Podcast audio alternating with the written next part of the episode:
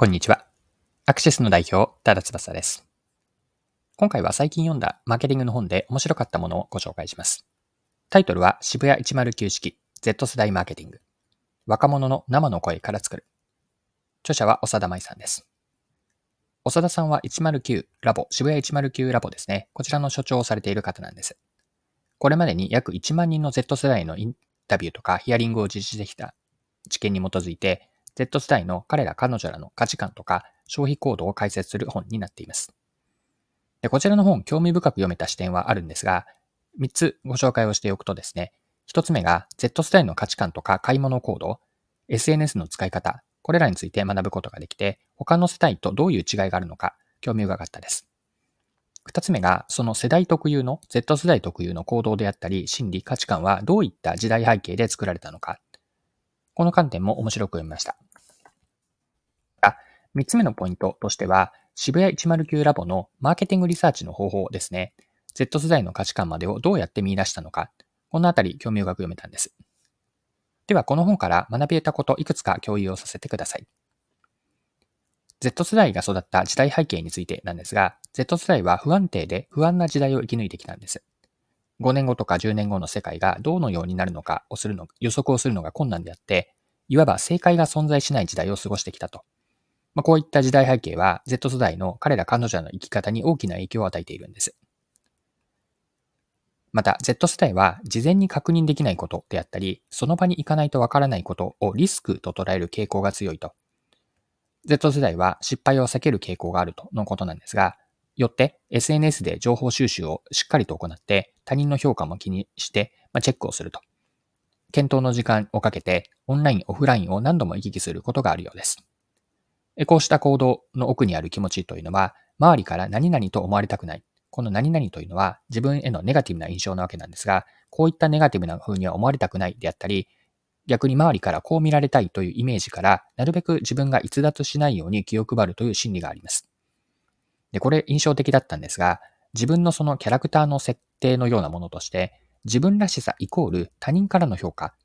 他人からの評価が自分らしさを作っている。このように捉えている、思っているという指摘。これ興味深かったんです。失敗をしたくない気持ちを持つ Z 世代のマーケティングでは、製品やサービスの安全性とか確実性を訴求すると良さそうです。情報が豊富に得られる環境で育った Z 世代にとって、製品やサービスの信頼性や品質をしっかり伝えることが、購入決定の鍵になるのかなと。また、SNS を活用した情報提供も欠かせないでしょう。作り手からの公式としての良質な製品情報を共有していくと。こういったアプローチ、参考になるのかなと思います。Z 世代の購買行動の特徴として、メリハリ消費。これ教えておきたいポイントです。メリハリ消費。これ、キーワードの一つだったんですね。タイパという、これタイムパフォーマンスで、まあ、時間への効率性という意味ですが、タイパを求める一方で、価値を感じるものに対しては、時間やお金をしっかりと投資するというメリハリを効かせる消費行動。これをメリハリ消費という意味で使っています。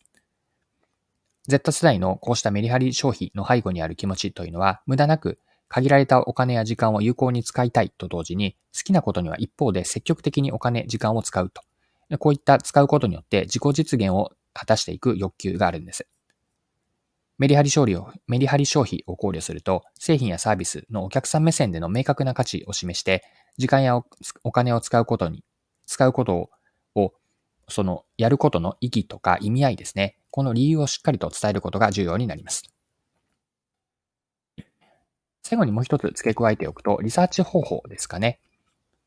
どういったリサーチ方法をやっているかなんですが、この本で書かれていたこととして、渋谷109に来店したお客さんに直接声をかけて、その場で簡単なインタビューをしたりとか、また、LINE を通じて約1000人の20代と直接つながるネットワークを109ラブでは構築しているんです。で、この1000人というのは、調査協力であったり、イベントを企画するとき、あるいは商品開発などにも参加してもらっていることもあるようで、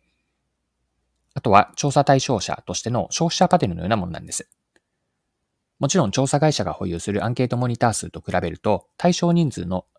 その単純な規模数では決して多くはありませんが、その分質を重視していて、Z 世代と直接連絡が取れてコミュニケーションができる環境を整えて運用している点が特徴的です。はい。そろそろクロージングに入っていくんですが、こちらの本ですね。すごく Z 世代のことを学べて、それは単にこういう行動をしているではなくて、奥にある心理とか気持ち、価値観、さらにはそういった価値観がどういった時代背景から育まれているのか、ここまでを深く理解することにすごく役に立った一冊でした。タイトル最後にもう一度言っておくと、渋谷109式 Z 世代マーケティング。若者の生の声から作る。この生の声から作るというのをまさに実践しているすごくいい事例としても学びがあったので、興味のある方、ぜひぜひ読んでみてください。概要欄に Amazon へのリンクもつけておくので、よかったら見ていただけると幸いです。はい、今回は以上です。最後までお付き合いいただきありがとうございました。それでは今日も素敵な一日にしていきましょう。